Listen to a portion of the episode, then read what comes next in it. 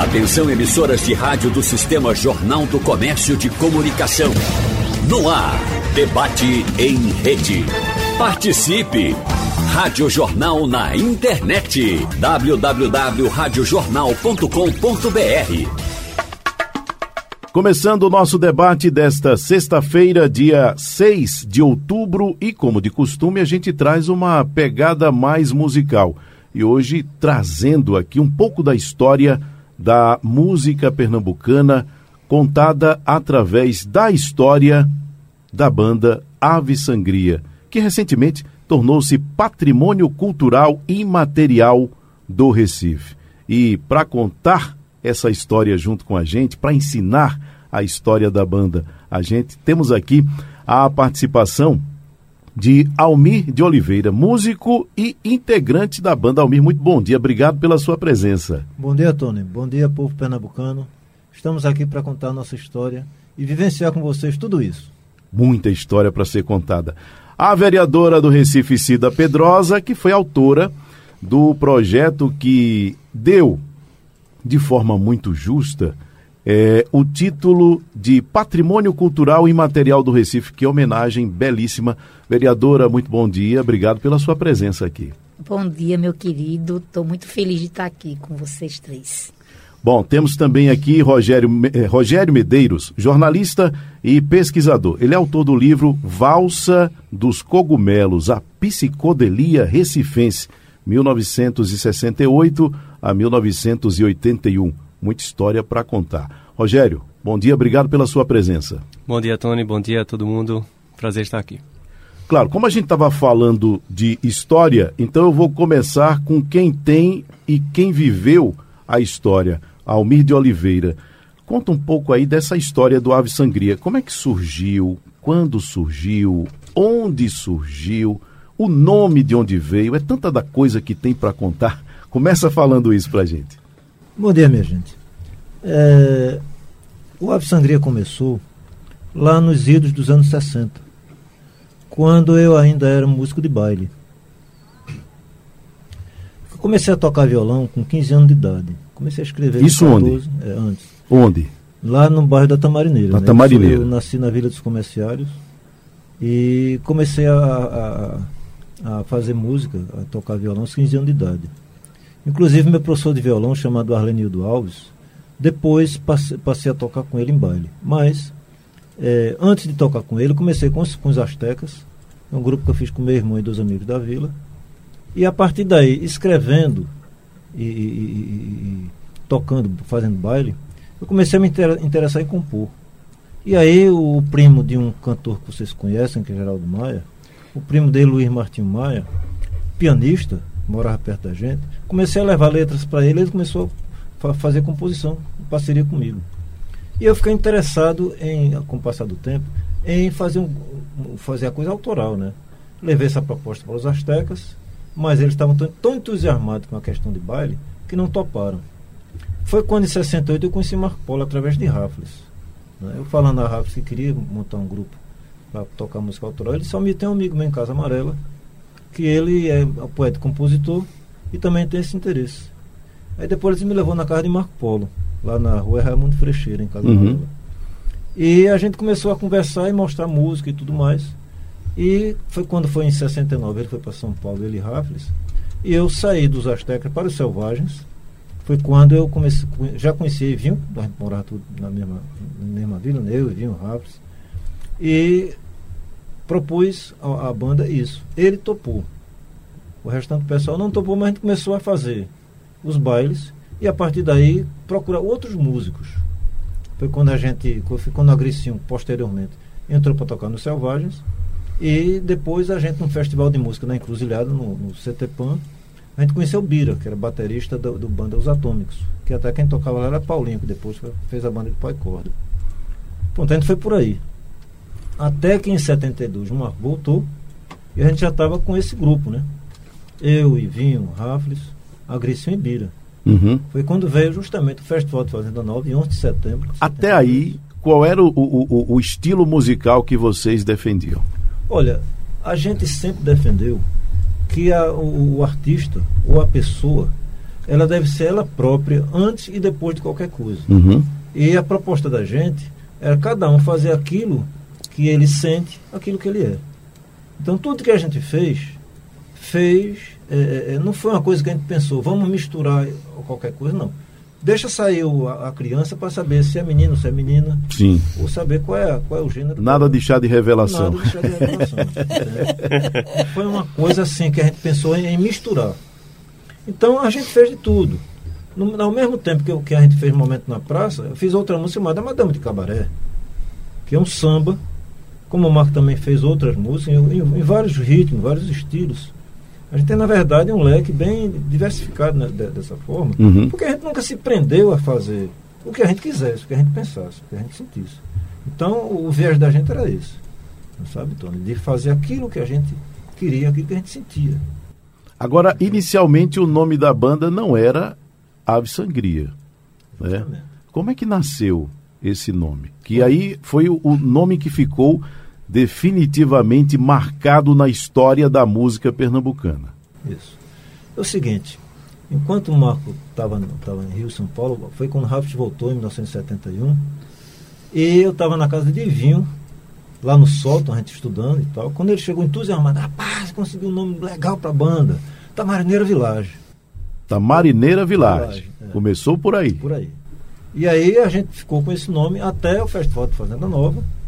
Do Festival de Fazenda Nova até o final de 73, continuou Tamarineira Village. Em janeiro de 74, quando a gente, quando a gente assinou o, o, contrato com a Continental, foi que houve a mudança do nome para Absangria. E o que é que motivou essa mudança para esse nome? Olha, Houve, houve alguma imposição da, da gravadora, alguma coisa? Não. olha, houve sim, a gravadora sugeriu a mudança do nome, Certo. mas a gente não, não levou em consideração. Uhum. O que a gente levou em consideração é que o Marco Polo ele queria, eh, ele tinha também uma, uma, uma, uma ideia a partir de, de São Paulo, que é uma cidade cinza, e uma ave vermelha sobrevoando a cidade. Foi dessa coisa que terminou em Ave Sangria. Hum. Sabe? Ele propôs para a banda e todo mundo aceitou a mudança. Agora, Tony, desculpa interromper, Almir.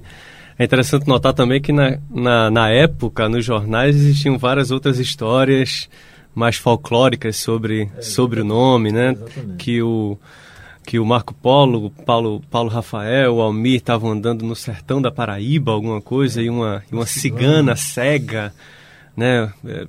É, ouviu o som deles e ah, vocês são aves sangrias subindo pelos céus. E aí vocês espalharam essas histórias, não foi, Esse? Marco Polo fazia o marketing, né? Aham. Naquela época não, não tinha, a gente não tinha nem produtor, nem instrumento, nem dinheiro. Nem Instagram, nem. É. Todo mundo era tudo na menos- banda, é, né? E muito menos é, alguém que fizesse uma criação pra gente dessa natureza, né? um marketing da banda. Não, aí era fazer assim, né? Como ele também depois disse que tinha um. O seu Valdir era, era um português que tinha um bar em Olinda. Hum. E todo mundo começou a ir atrás pro programa do seu Valdir. Seu Valdir, meu Seu amor. Valdir, seu Valdir. Seu Valdir. A, a música Seu Valdir, ela, ela foi marcante demais na banda, né? Porque foi ela responsável, inclusive, pela, pe- pe- pelo recolhimento do disco, né? Inclusive, Tony, é, quando a gente fez essa música, fez provocativa mesmo. Uhum. A gente sabia o que, que ela estava representando. Sabe, Ah, um homem cantando para outro homem.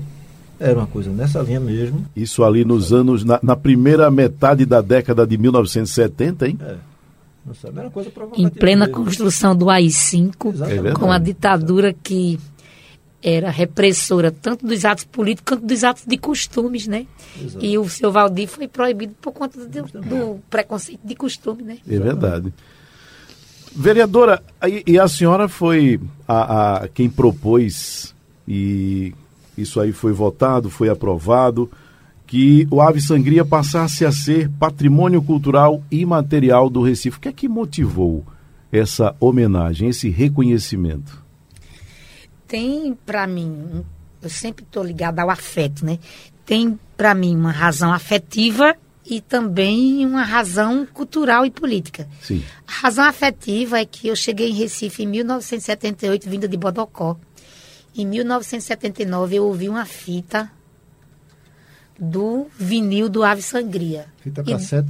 uma fita cassete. Para a turma, pra turma que está nos ouvindo que não sabe o que é isso, né? Uma fita cassete. E desde. Eu tinha 15 anos de idade. E desde aí eu enlouqueci por esse som. Na década de 80, assim, 80, 81, eu conheci Ivinho, Israel e Marco Polo. Fiquei amiga de Marco Polo uma vida inteira.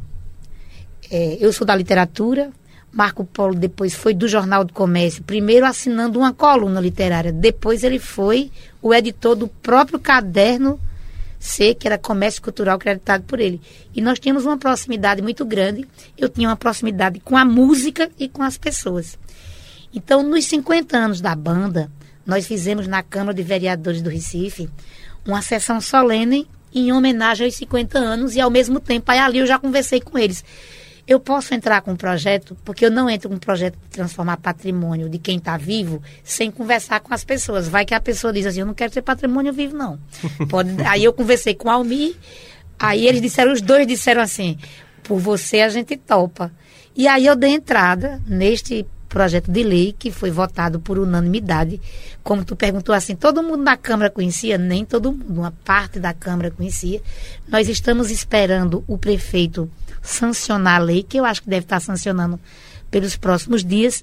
Mas tem uma coisa que eu gostaria de dizer aqui, que eu acho que é essa relação que eu tenho com a banda, que é a seguinte.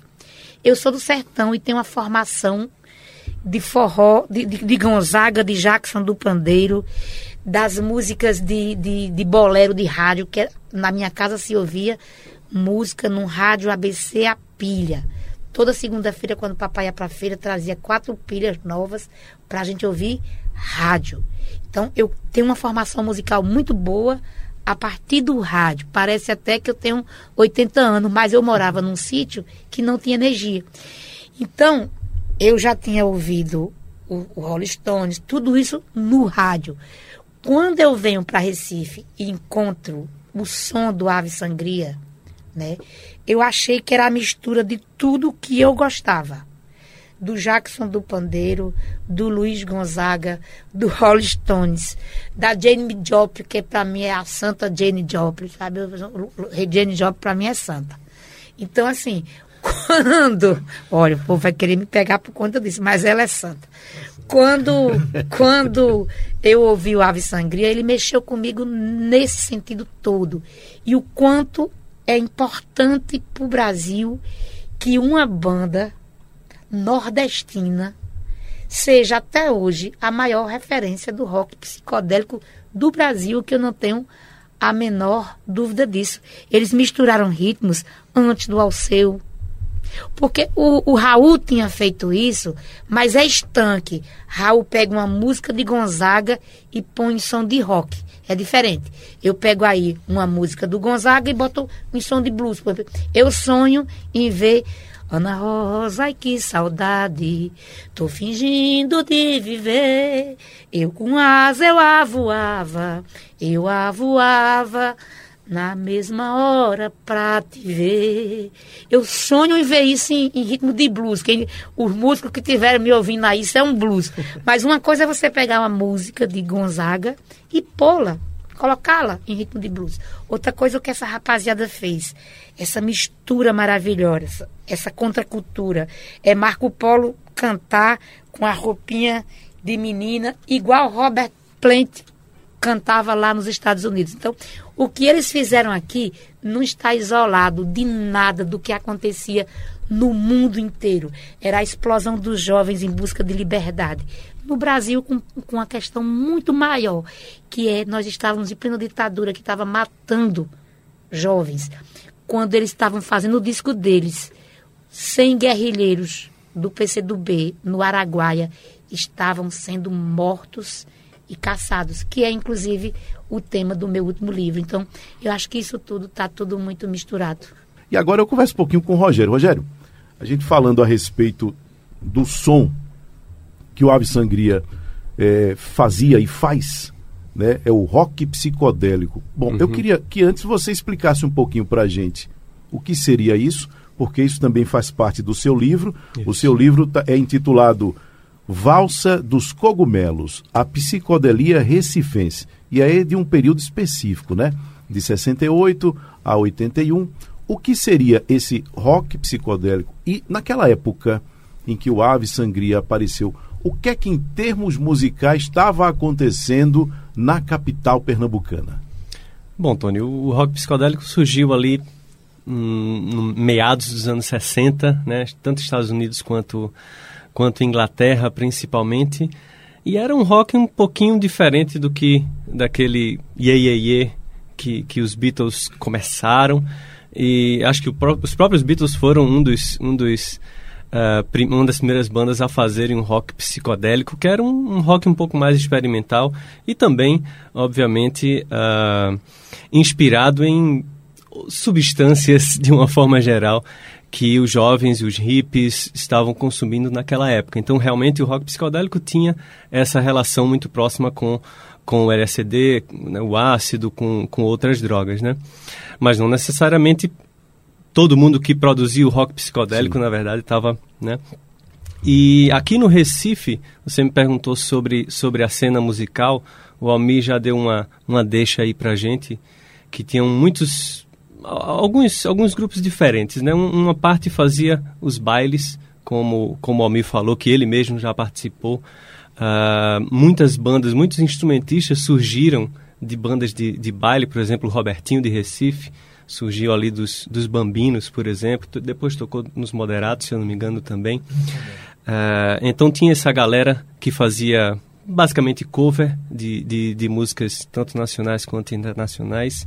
Também tinha um pessoal mais ligado a, ao movimento armorial, né? Quinteto Armorial, por exemplo. O Quinteto Violato, que, que fazia uma música um pouco mais é, voltada às raízes pernambucanas mesmo, e nordestinas de uma forma geral. A banda do Pau e Corda, que, que você mencionou também, Almir.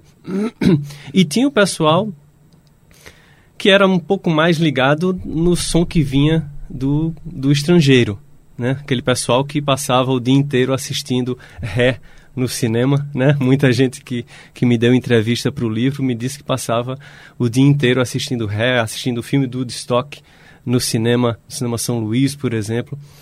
É, então era um pessoal que estava realmente ligado nesse no rock, no blues, na Jane Joplin, por exemplo, no rock eu ouvi ré no, eu, eu vi ré no Veneza pelo menos umas 20 a 25 vezes. Pois é, todo mundo, todo mundo que confirmado o que está dito aí na, o que foi o que você captou nas suas entrevistas para escrever o livro, né? Todo, todo mundo, todo mundo curtia muito. Não sei se o Almir, o Almir assistiu muito também, né, Almir? Pois é, então esse, essa, essa, esse pessoal estava muito ligado nessa, nessa cena estrangeira e também muito ligado também na música oriental, né? Então começou a surgir, além do, do Tamarineira Village naquela época, outras bandas, outros compositores, como Lula Cortes, como Flaviola, como Lailson de Holanda e Marconi Notaro, e aí juntos não era exatamente um movimento como, né, como depois foi o, uh, uh, o Mangue Beat, mas todo mundo se conhecia ali, então começavam a trocar figurinhas e a fazer um trabalho homogêneo naquela época, né? Agora a gente vai ouvir Dois Navegantes. Aliás, é uma música de autoria do Almir Oliveira, que está aqui com a gente hoje, falando no nosso debate sobre o Ave Sangria. Aqui estamos juntos ao pôr do sol dos navegantes.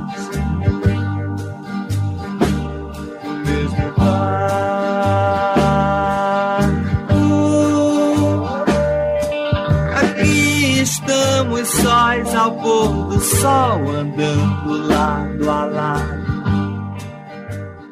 De volta com o nosso debate desta sexta-feira, hoje falando sobre o Ave Sangria, patrimônio cultural e material do Recife. Logo, logo o prefeito está sancionando e aí é prego batido, ponta virada. Hoje a gente conversa com Cida Pedrosa, vereadora do Recife. Ela foi autora do projeto que deu ao Ave Sangria, está dando ao Ave Sangria, na melhor dizendo, o título de Patrimônio Cultural e Material do Recife.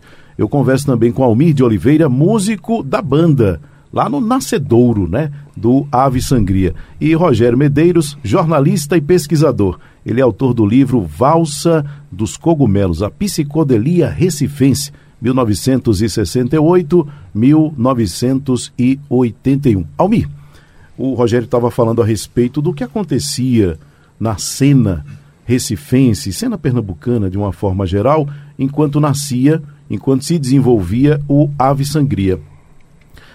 Ao mesmo tempo que tudo isso estava acontecendo, vocês que influência iam tendo e o que é que acontecia de interessante que reforçava, digamos assim, a linha que vocês escolheram para trabalhar?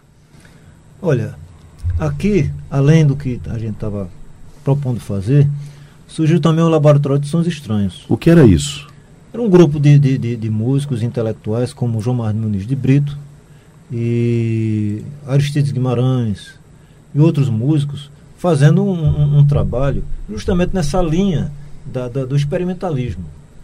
Sabe? Houve inclusive uma vez uma reunião na casa de João Mar, quando ele morava na rua Gervásio Pires, e eu fui para essa reunião. Eu participei de umas duas reuniões, mas eu não continuei, porque eu estava justamente na história, na, na batalha de montar a banda, que seria o Tamarineiro Village e Ave Sangria, e não pude continuar com, com, com eles. Mas Só um parênteses, eu, eu acho esse nome Tamarineira Village um, sensacional, né?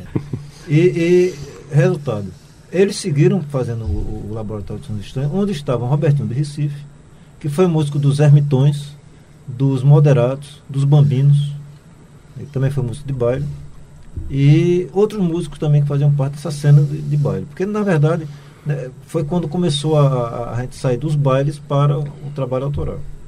E teve essa, essa, essa, essa participação naquela época desse pessoal, né? Aristide Guimarães, Eduardo Maia, esse pessoal todinho teve nessa, essa história. E eu acho importante também lembrar, assim, meio que apontar que eu acho que o Laboratório de Sons Estranhos, o LSE, provavelmente foi a primeira banda realmente de vanguarda aqui do Recife. É. Né, assim, pelos, pelos jornais, eles, eles faziam shows bem modernos. Né? Inclusive, o Aristides chegou aí a São Paulo naquela época, assistiu o show dos Mutantes, que era realmente uma referência em termos de, de shows jovens na época, e trouxe para cá muita coisa de, de um figurino mais avançado, de iluminação, de projeções de, de, de fotos é, é, no palco. Então, acho que o, que o LSE realmente foi um dos principais precursores aí do não só do som, mas também de, de todo o visual, é, talvez, do, do Ave Sangria e do Tamarineiro Village. Né? O, o Jomar também está ligado à questão de quando Gilberto Gil foi a Caruaru, ele também estava eh, com outros eh, intelectuais daqui. Foi quando Gilberto Gil viu a, a banda de Pífano e foi, foi aí que começou a ideia que ele dizia que o Tropicalismo foi a junção do, do, da banda de Pífano com os Beatles, a música inglesa. Também passou aqui por, por, por Recife, passou por, por João Mar, que também era ligado ao Laboratório de Sons Estranhos. Dizer, tem toda essa química, toda essa, essa, essa movimentação que é maravilhosa. Interessante isso que quando a gente vai acompanhar de alguma forma a história de outros artistas que têm projeção nacional, invariavelmente muitos deles acabam falando o quanto beberam na fonte pernambucana, beberam na fonte recifense. É um negócio impressionante, né? E, e claro, dá orgulho pra gente, né? Saber que Gilberto Gil e tantos outros sempre têm a, a, alguma menção a fazer a artistas daqui. Interessante como houve é, é, uma influência partindo daqui para o resto do Brasil. Isso aí, para mim, eu acho que é uma coisa fantástica. Para você, que era acostumado ali a, a, tocar nos bailes, a fazer um som que o pessoal estava acostumado e, a ouvir e a cantar. Como foi se deparar com o público do Ave Sangria quando vocês começaram a fazer as apresentações? É... Porque eu, eu, digo assim, só interrompendo um pouquinho. Quando você disse, a, a gente começou a querer fazer aquilo que dava vontade, era aquilo que a gente gostava.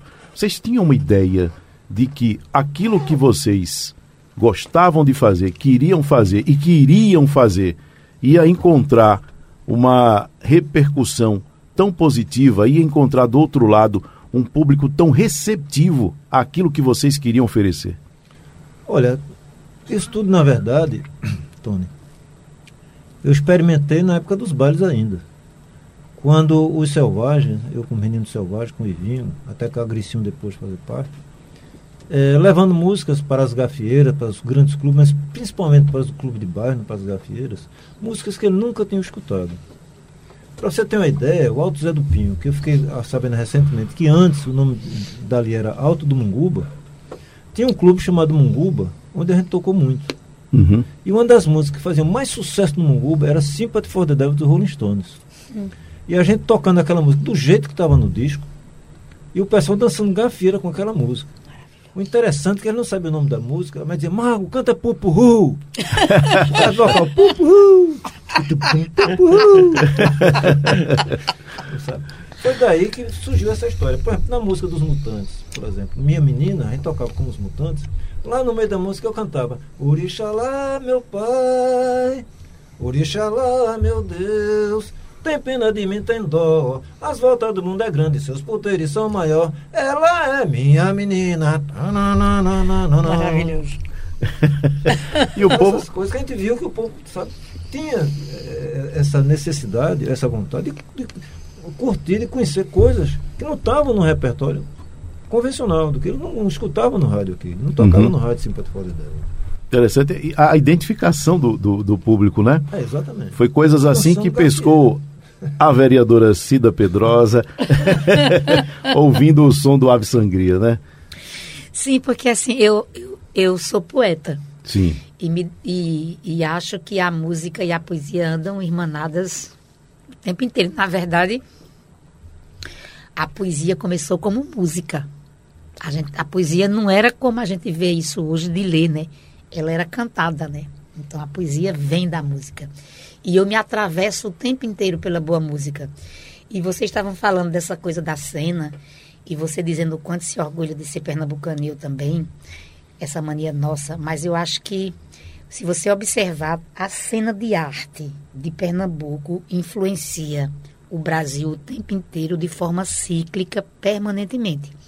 Nós estamos vivendo novamente, nós tivemos o Mangue Beat, nós estamos vivendo uma no- novamente uma boa safra de novos músicos e sempre com coisas muito. O, o, o pessoal é, que está tocando hoje, fazendo um som aqui, está explodindo nacionalmente. O Martins, o Juliano Holanda, tem uma turma nova toda, ou seja, está sempre o tempo inteiro Pernambuco linkado. E nessa coisa do tropicalismo que vocês estavam colocando, tem uma ligação direta via Gilmar Munir de Brito, esse queridíssimo, que é, inclusive ele tem um livro maravilhoso sobre o tropicalismo, que era ligado diretamente com o que estava acontecendo nacionalmente, o que mostra a vocação nossa de ser cidade-porto. Porque uma cidade-porto, Recife é uma cidade-porto, né? Portuária. E onde você tem uma cidade-porto, as coisas chegam. As coisas chegam. O Porto do Recife trazia. Assim, eu tenho um amigo mais velho que Chegam eu. e são transformadas também, Isso. né? Tem um amigo que dizia que ficava esperando os navios chegar no porto para poder conseguir vinis de bandas que não tinham chegado aqui, que vinham com marinheiros, etc, etc. Então, essa cidade porto que recebe, que se recicla e que devolve, que é essa coisa do movimento antropofágico, que você come, digere tudo, se deixa atravessar, depois você vomita de uma outra forma. Acho que foi o que a Sangria fez e é o que tem feito a arte fluir de novas formas. Eu sou muito feliz é, de viver no mesmo tempo histórico onde uma banda feito essa, que teve seu, sua vida cesseada por conta da ditadura militar, que é um flagelo no Brasil, teve seu disco é, tomado por conta de uma música, Seu Valdir, Meu Amor, seu Valdir, né, que canta Seu Valdir, Valdir, Meu Amor, um homem cantando para um outro homem, que é essa coisa de que a ditadura tanto é, é, criminalizava quem lutava pela liberdade, como também quem lutava pela diversidade ou fizesse qualquer coisa que eles achavam que, achavam que feria a tradição, a família e a propriedade, né? Então, assim, a gente está diante de um fenômeno pernambucano importante e a ave sangria, sangrenta, ela é parte muito grande disso. Almi, a gente falou muito a respeito dessa questão do disco, né, que foi recolhido por conta de uma música, Seu Valdir, Meu Amor. Como, como é que vocês receberam isso? Como é que vocês foram informados? Vocês tiveram que responder alguma coisa por isso? Porque a gente sabe que àquela época, 1974, mais ou menos isso, né? É, a gente estava vivendo num período de ditadura, né? O, o AI-5 ainda estava fungando no cangote, que foi de 1968, 13 de dezembro de 1968. Então estava em plena vigência. E aí, como é que vocês receberam? Como é que vocês foram informados? Vocês tiveram que responder alguma coisa por isso? Olha, um pouquinho, só um pouquinho antes, Tony, que sempre que a gente ia fazer show, a gente tinha que levar as letras, Sim. os cartazes e os panfletos para a censura federal, para serem é, passar por um processo de, de avaliação para ver se eles liberavam ou não. Onde é que vocês levavam isso? Que lugar? Lá na Polícia Federal. Na Polícia Federal, certo. Então eles pegavam as letras das músicas, algumas eram é, liberadas, outras não. Não sabe? Cartaz tinha que ter o carimbo da censura estética. Se tiv não tivesse o carimbo de censura estética, eram, eram recolhidos. Não sabe? E houve a ocasião, por exemplo, que depois de um show que, que, que a gente fez, no outro dia foram lá procurar Marco Polo, porque ele tinha falado alguma coisa que eles não gostaram e foram lá questionar ele na casa dele. Vamos, Uhum. vamos levar para investigação. Outra ocasião, eu estava em casa, na casa de vinho, lá na vila, e minha mãe chegou lá chorando. Porque dois, dois cidadãos chegaram lá, se identificaram entraram e vasculharam minha casa e botaram tudo que era do meu quarto de cabeça para baixo. O ambiente era esse. Então a gente, quando fez a- o disco, quando colocou o seu Aldir, a gente sabia que poderia causar algum problema, mas passou na censura, tinha passado na censura, não, não- reclamaram nada, e o disco estava na rua, a gente já estava em oitavo lugar nas paradas, quando houve a proibição, o recolhimento das lojas, isso foi recolhido, a gente não foi avisado de nada não. Sim. O pessoal da- da- da- da- do escritório aqui, através de Farias, que era o representante da Continental, que avisou a gente que estava proibido. E proibiram de vender os discos, proibiram de, de tocar nas rádios. Tem até um médico que é meu amigo hoje em dia, que ele na época assistiu o show da gente no- lá no Santo Isabel e foi comprar um disco, sabe? E foi vendido assim, por debaixo do pano, sem recibo. Ele saiu com medo com, o disco debaixo do braço, porque se fossem vistos, o dono da loja ia ser preso. Não sabe? O pessoal da loja disse, olha, pelo amor de Deus, não diga que comprou aqui não. Porque a gente não pode vender esse disco, está proibido. Ele conseguiu comprar. Então o ambiente. Obviamente que a gente levou um choque com isso, porque afinal de contas nós éramos uma banda de rock que não tinha guitarra, e Vinho tinha guitarra, Paulo tinha guitarra, mas não tinha amplificador. Eu não tinha baixo, mas era o baixista. E Rael era baterista, não tinha bateria. Sabe? Não tinha produtor, não tinha marketing, tinha coragem, sabe? E o que a gente tinha dentro da gente para colocar, para dizer às pessoas. Então isso foi terrível. Porque a partir daí, depois de dois anos andando a pé, sabe? Como a gente tinha pouca grana, muitas vezes andando a pé. Ia para casa de Mar- Marco Polo a pé, às na casa de Lula Couto lá em Monteiro a pé. Quando tinha dinheiro era de ônibus, ou- não sabe? Mas era muita luta, mas isso não impedia a gente que a gente fizesse. Não tinha como impedir que a gente fizesse. Tá certo? Então a partir daí a gente fez o Sete Canto Norte, que foi um show lá em Olinda, com sete artistas. Foi a gente, Flaviola, Alceu, Geraldinho, Robertinho do Recife, Fagner e Ricardo Bezerra, que é cearense também, Ricardo Bezerra. E no fim do ano fez os perfumes e baratos. A partir daí a gente vai fazer mais o quê? Começar tudo de novo. A gravadora teve prejuízo do primeiro disco, a gente não recebeu o contrato, que era com dois discos, que a gente podia reivindicar, Sim. a gente não teve o contrato, e não tinha advogado, não tinha nada. Então a gente viu que ia ser difícil aquilo ali. Quer dizer, a Não- partir dali não teve mais como seguir em É, frente. exatamente. Porque não- não- a gente também não, não, não se reuniu, olha, acabou a banda. Não. O que ocorreu foi no final do ano. Teve aquele festival Abertura, Sim. que quando, quando terminou, a gente estava terminando de fazer o Perfumes Baratos. Carlos Fernando falou comigo que Alceu ia, ia fazer o Festival Abertura e Robertinho e Geraldo Amaral, que estavam com ele, saíram e ficou só o Wilson, o baterista, que era baterista dos, do- dos moderados, estavam com ele nisso. E ele veio convidar alguns músicos para preencher a banda porque estava faltando. Aí me convidou para tocar baixo e vinha um guitarra, Israel de bateria e Agostinho de percussão. Eu disse para ele, Carlinhos, não tem problema, só tem um problema, é que eu não quero mais tocar baixo.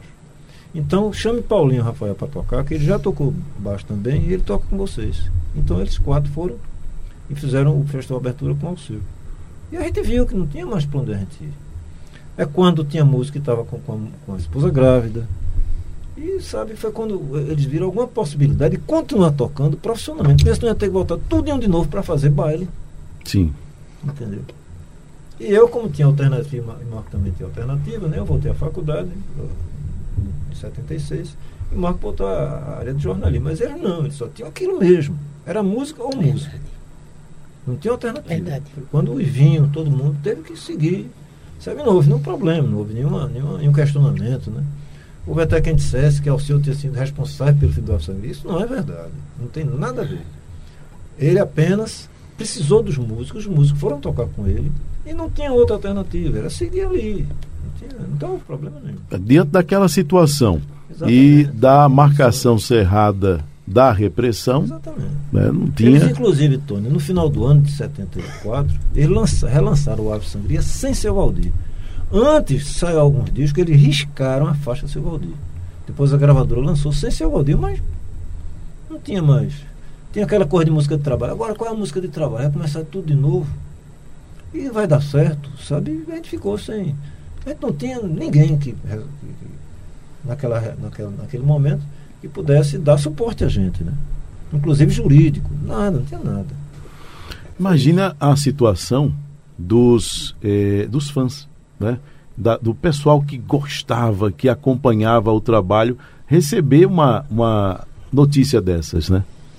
Sim, e você tem uma coisa muito grave que é a juventude vivia sedenta de liberdade, porque a repressão acontecia de todas as formas, né?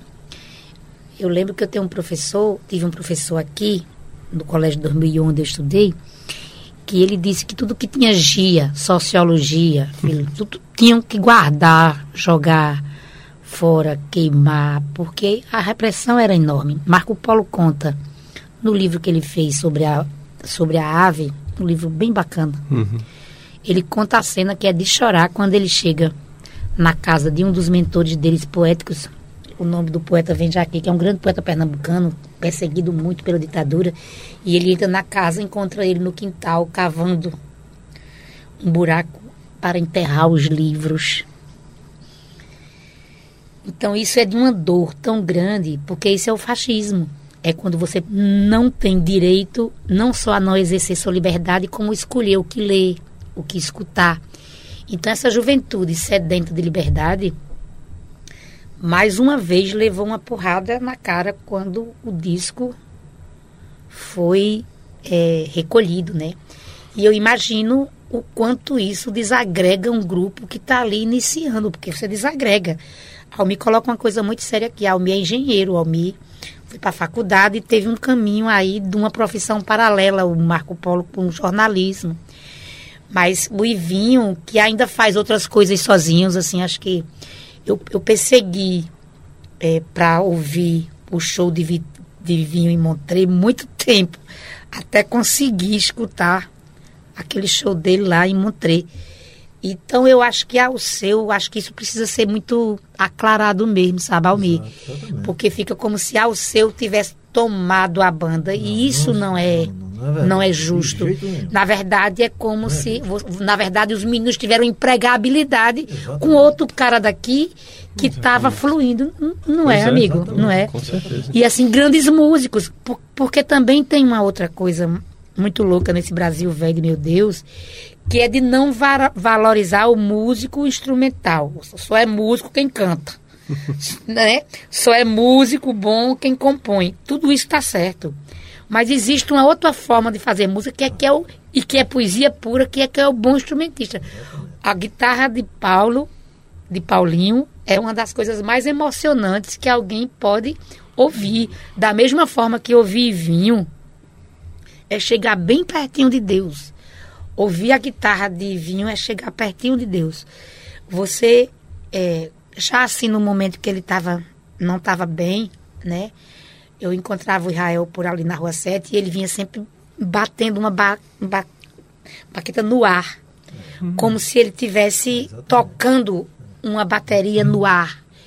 Na cabeça dele ele estava com a bateria no ar. Então, assim, isso foi muito destruidor para essa rapaziada, né?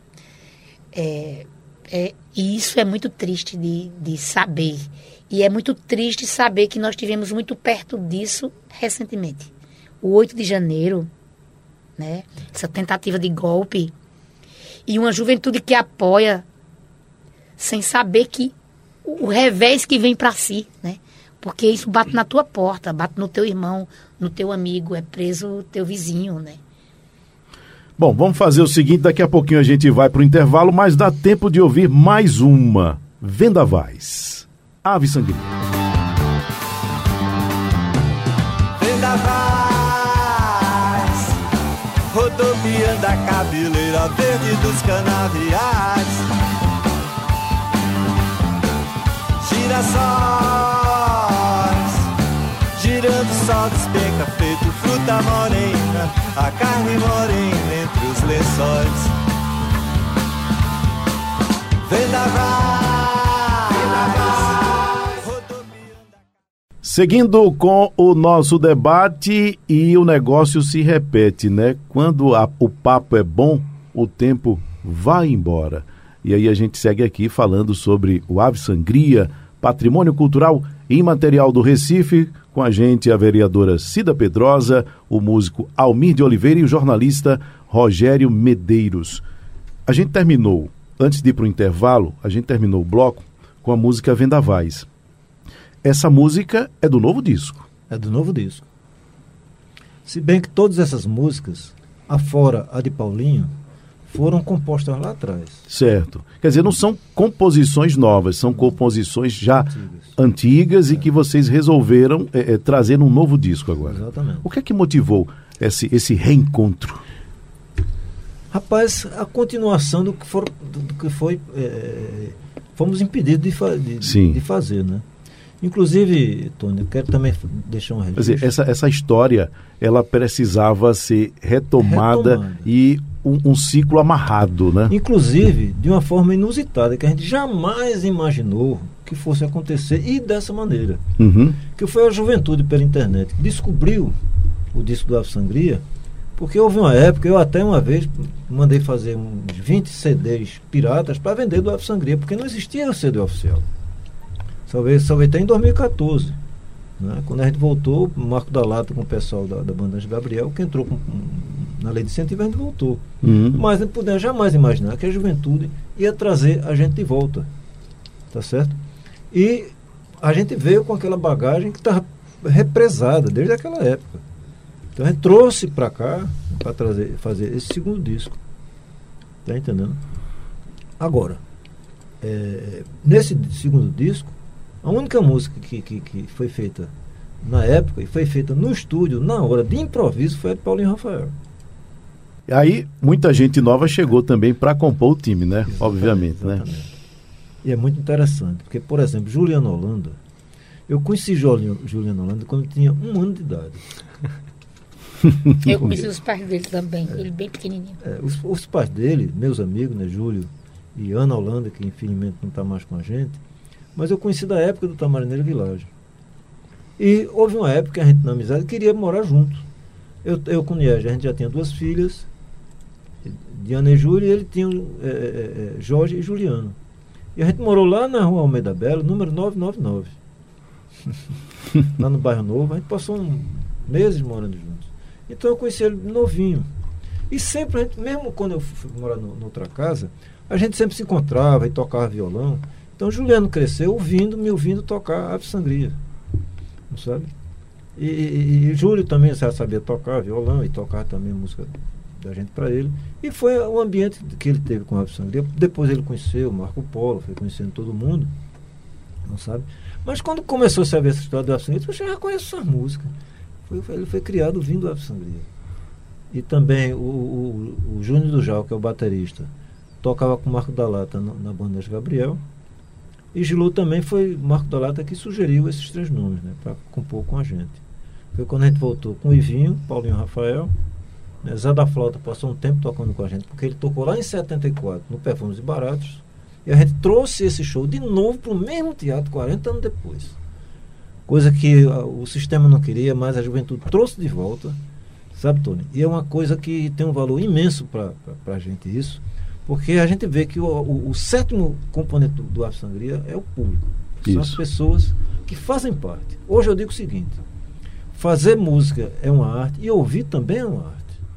E quase 50 depois, receber essa homenagem. O que é que significou isso para vocês? Rapaz, Tornar-se verdade, patrimônio imaterial da capital pernambucana. 11 de novembro de 2022 fez exatamente 50 anos. Uhum. né? Então até 11 de novembro de 2023 Digo, estamos 50 comemorando- anos contando do recolhimento do disco, que aí é uma, uma, Não, uma coisa, eu acho que é uma. Contando o início da Do início da banda, mas eu digo, eu, eu falei 50 anos do recolhimento, do que foi em disco, é. 74, vai, né? Vai ser para o ano. né? Isso, 50 isso. anos. Quase 50 Quase depois 50 vocês estão recebendo. É. Quase 50 anos depois daquela injustiça, vocês estão sendo justiçados através da homenagem que propôs a vereadora Cida Pedrosa. Como é que é isso? Rapaz, além de ser uma coisa, sabe, emocionante e- e valiosíssima culturalmente, não sabe? Resgata todo essa, essa, essa- esse, esse impedimento que foi feito para a gente seguir o caminho, causar problemas, inclusive, na vida de todo mundo, todos nós. Foi difícil, muito difícil. A gente parar tudo aquilo ali, ter que retomar de novo, ir para a faculdade. Eu ficava sentado lá na, na, na, na, no murinho da faculdade. Meu Deus do céu, eu não pensei que fosse. Tem que voltar aqui para isso. Eu tô aqui, mas não Tô era aqui que eu queria estar. aqui que eu queria estar. Ó, eu fiz engenharia, me pós-graduei como engenheiro de segurança do trabalho, mas sabendo que a gente tinha perdido muita coisa e os músicos tiveram muitos problemas. Olha, para você ter uma ideia, quando a gente retornou em 2014, a gente fez um show lá em São Paulo, no, no Sesc Belenzinho, que eu conversando com o Ivinho, digo, Ivinho, rapaz, vamos reeditar o disco de Montré? Ele disse, não, não, não, o que eu quero é isso aqui. Ave Sangria. Tá entendendo? Israel também, todo mundo, Paulinho, Almi, olha, sabe, eles sabe, tinham um, um- acordo com o Alceu, quando tivesse Ave Sangria, que não fosse eh, possível ele ficar com o Alceu, ele viria pra gente. Tá? Então a vida dele era o Alceu ou Sangria. Entendeu? Dizer, a, a relação que a gente tinha era de irmandade. Você tem uma ideia, dos seis componentes do Ave Sangria, cinco eram compositores. Então aquilo ali, se tivesse continuado, incrível, meu amigo. Pois é. você não- dá para imaginar o que seria um disco do Ave Sangria, com músicas de Israel, de Paulinho. Eles, ó, o- o- você escutar o Perfumes e Baratos e escutar o disco, o de 74, você vai ver em seis meses como evoluiu a banda. Porque quando a gente foi gravar o disco, foi a primeira vez na, primeira vez na vida que a gente escutou a música que a gente fazia. A gente nunca tinha escutado a música da gente. A gente fazia show, mas não sabia o que. Depois ouvia, olha, vamos ouvir isso aqui para ver como é. que- Não. Quando a gente entrou no estúdio, a gente começou a ver o que, é que a gente estava fazendo. Entendeu?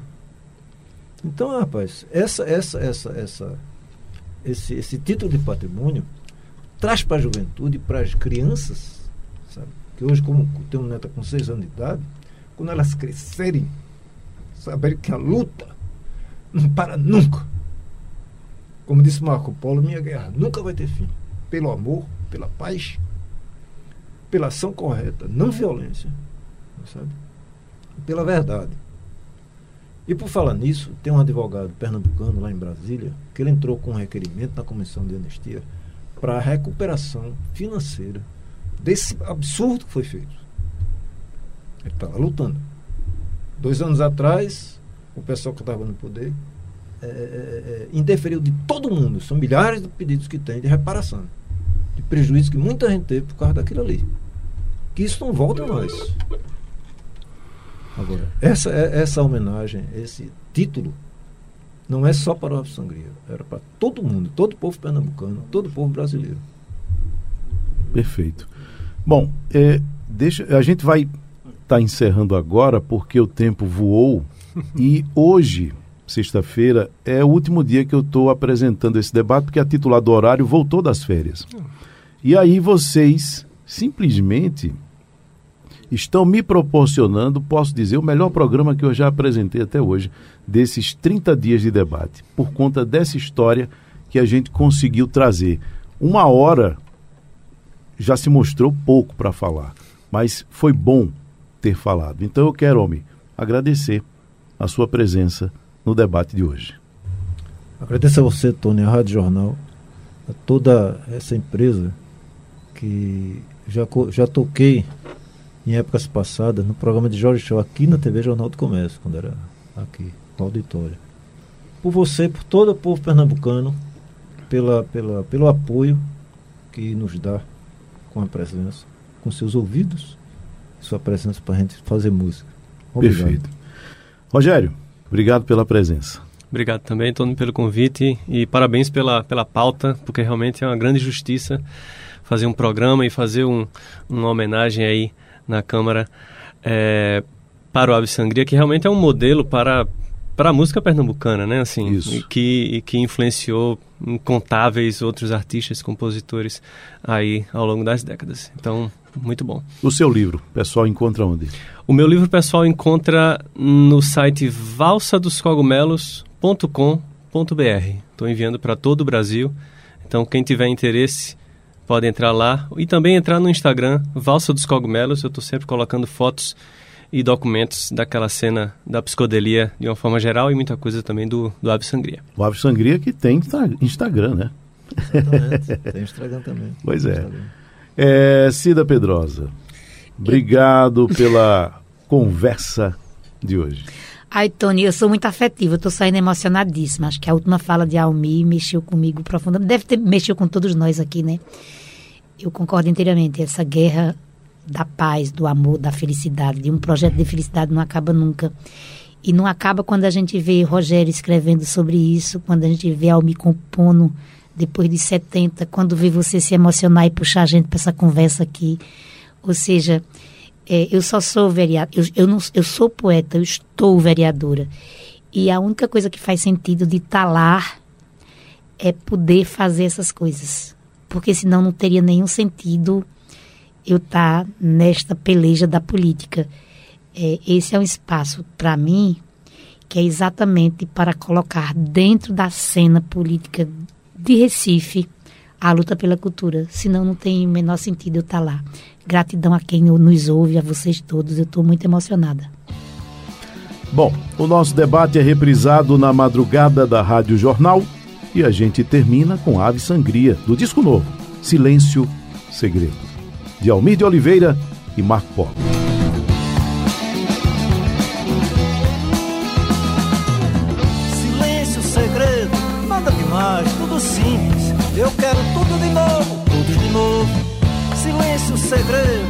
Demais, tudo simples. Apenas nem tudo está legal por aqui. Embora eu continue forte como um caniço, ou quase isso. Será que você vê? No meio do lixo está o molho, no meio da sala está o olho. Flutuando e mágico, flutuando e mágico. Silêncio, segredo, mistério, nada demais, tudo simples. Se for preciso, mas muito preciso mesmo.